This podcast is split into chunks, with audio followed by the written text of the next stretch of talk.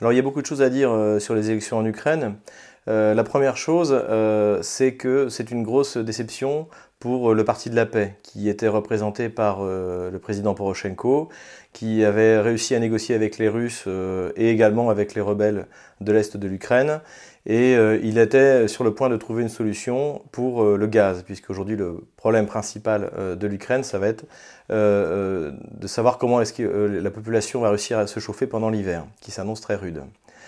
Donc c'est une déception, puisque alors que les, sondages donnaient le parti, le bloc de Petro Poroshenko largement en tête, hein, il était donné à 30 et alors que le bloc de Yatsenuk, donc le, le Narodne Front, se trouvait à autour de 10%, euh, finalement, après le dépouillement de 96% des votes, c'est euh, le bloc de Yatsenuk qui arrive en tête de euh, un peu moins d'un pour cent devant le bloc de Poroshenko. Donc, quelle conséquence ça a? La conséquence, c'est que Yatsenuk va vraisemblablement rester Premier ministre et que donc le parti de la guerre va de nouveau avoir une, importance très importante, une très grosse importance à l'intérieur euh, du, euh, du nouveau gouvernement euh, ukrainien. Euh, Yatsenuk ne veut pas d'accord avec, avec la Russie sur le gaz. Il veut rester sur une position radicale et absolument intenable, qui vise en fait à, à rendre responsable de la situation l'Union européenne et en même temps la Russie. Donc il est clair que Yatsenuk euh, est l'homme des Américains et euh, qu'il est prêt à ce que l'Ukraine euh, et que les Ukrainiens se mettent, souffrent énormément du froid cet hiver et faire retomber l'accusation sur la Russie qui ne veut pas donner son gaz à l'Ukraine.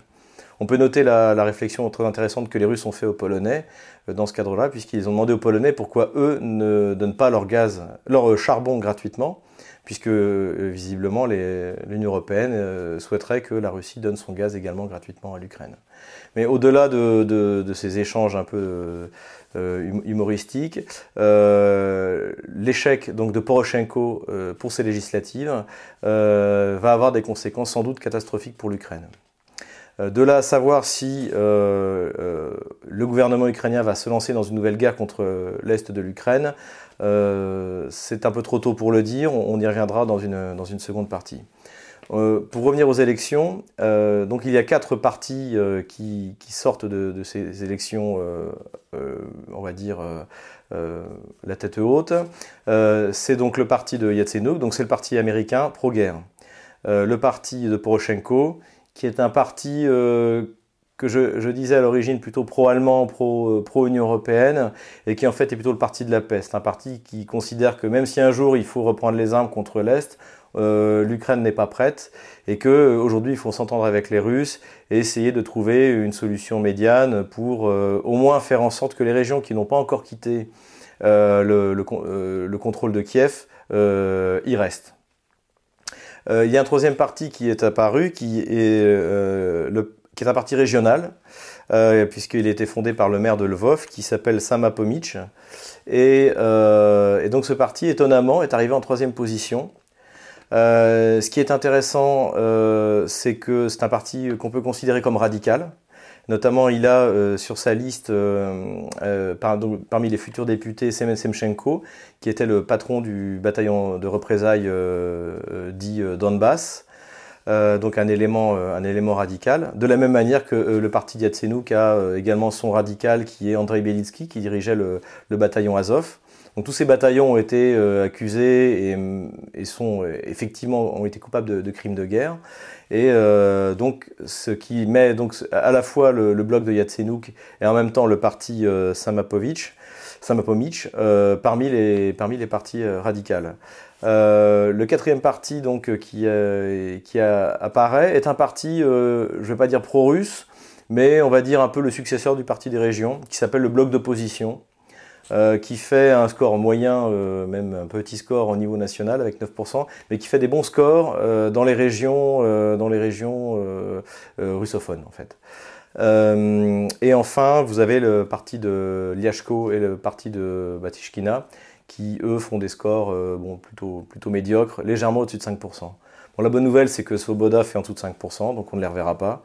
encore une fois, faut, ne nous réjouissons pas trop vite, puisque effectivement, on va avoir beaucoup de députés qui sont d'anciens ou même encore actifs leaders des, des, unités de représailles. Puisque notamment, autre cas intéressant, Dmitro Yaroche, le patron de Pravisector, ne se présentait pas sur la liste de Pravisector qui a renouvelé son échec au présidentiel puisqu'il a, fait autour de 2%, et il était présenté en candidat indépendant par euh, Igor Kolomoïski dans une région de Dnepropetrovsk, dans une sous-région de Dnepropetrovsk, où là il a été élu, puisqu'effectivement à Dnepropetrovsk, euh, Kolomoïski peut faire ce qu'il veut, et même faire élire Yarosh comme député. Donc on va avoir une Douma, euh, une Rada pardon, euh, assez explosive, euh, avec des éléments radicaux fascistes assez difficiles à, qui sont sans doute assez, assez difficiles à contrôler. Il était intéressant de voir que dans pas mal de partis, donc chacun a choisi son leader fasciste pour le cas échéant pouvoir faire appel à la rue dans les questions politiques qui vont, qui vont agiter la Rada. Euh, dans, l'immédiat, euh, il va y avoir effectivement une coalition entre le bloc de Poroshenko et le bloc de Yatsenyuk. Euh, comme je l'ai dit, donc Yatsenyuk restera Premier ministre. C'est lui qui va devoir assumer la catastrophe économique qui est en train de s'abattre sur l'Ukraine. Donc ça, ça pourra permettre à Poroshenko aussi de reprendre le dessus sur le parti de Yatsenyuk. Et pourquoi pas, d'ici six mois, un an, euh, euh, augmenter son nombre de députés, puisque euh, il faut savoir qu'en Ukraine, c'est pas parce que vous êtes élu sur une liste que vous allez y rester longtemps. Tout est une question de négociation, d'argent, de prébande. de toute manière, la, corruption en Ukraine n'a jamais été à un niveau aussi élevé. Tous ces gens qui sont là sont là également pour s'en mettre plein les poches ce qu'ils exigent, c'est-à-dire l'illustration, c'est-à-dire retirer les anciens de, l'époque, non seulement Yanukovych, mais également Yushchenko et, euh, des prédécesseurs, en fait, se traduit par l'apparition d'une nouvelle, euh, classe de fonctionnaires avides et euh, persuadés de ne pas rester longtemps en poste, donc qui veulent absolument s'en mettre plein les poches le plus vite possible. Donc, on peut estimer que le marasme économique qui va s'abattre sur l'Ukraine est proprement catastrophique. En conclusion, je voudrais dire que ceux qui analysent les élections ukrainiennes comme une victoire du, bloc euh, du bloc occidental, pro-occidental, contre le bloc pro-russe, euh, ne comprennent absolument rien à ce qui se passe actuellement en Ukraine. Et l'autre aspect aussi qu'il faut euh, absolument prendre en compte, c'est la participation. Globalement, la participation est très faible puisqu'elle se situe autour de 52%. Je pense même que les résultats ont été truqués, notamment pour refaire monter Yatsenyuk, faire descendre Poroshenko euh, et, également au niveau de la participation, puisque à minuit, euh, le jour de l'élection, on donnait une participation autour de 42%, et le lendemain matin, finalement, on était autour de 50%. Donc il s'est passé quelque chose. Euh, quoi qu'il en soit, l'Ouest, bien sûr, a voté énormément. On est à des taux à Lvov ou dans la région de, de l'Ouest de l'Ukraine à 70%, 75% mais dans les régions euh, euh, plus à l'est ou même dans les, dans les Carpates, donc à la région frontalière de Hongrie, on, est, euh, on atteint quasiment jamais 40%.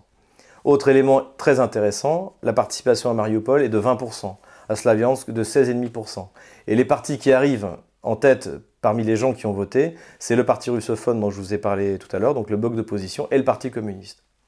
Ce qui veut dire qu'en fait, cette élection euh, ne, consolide, absolument pas euh, l'enracinement de l'Ukraine en Europe, mais euh, au contraire entérine la séparation de deux Ukraines, c'est-à-dire une Ukraine tournée vers, la Russie, et en tout cas pas vers l'Occident, et une Ukraine tournée vers l'Occident.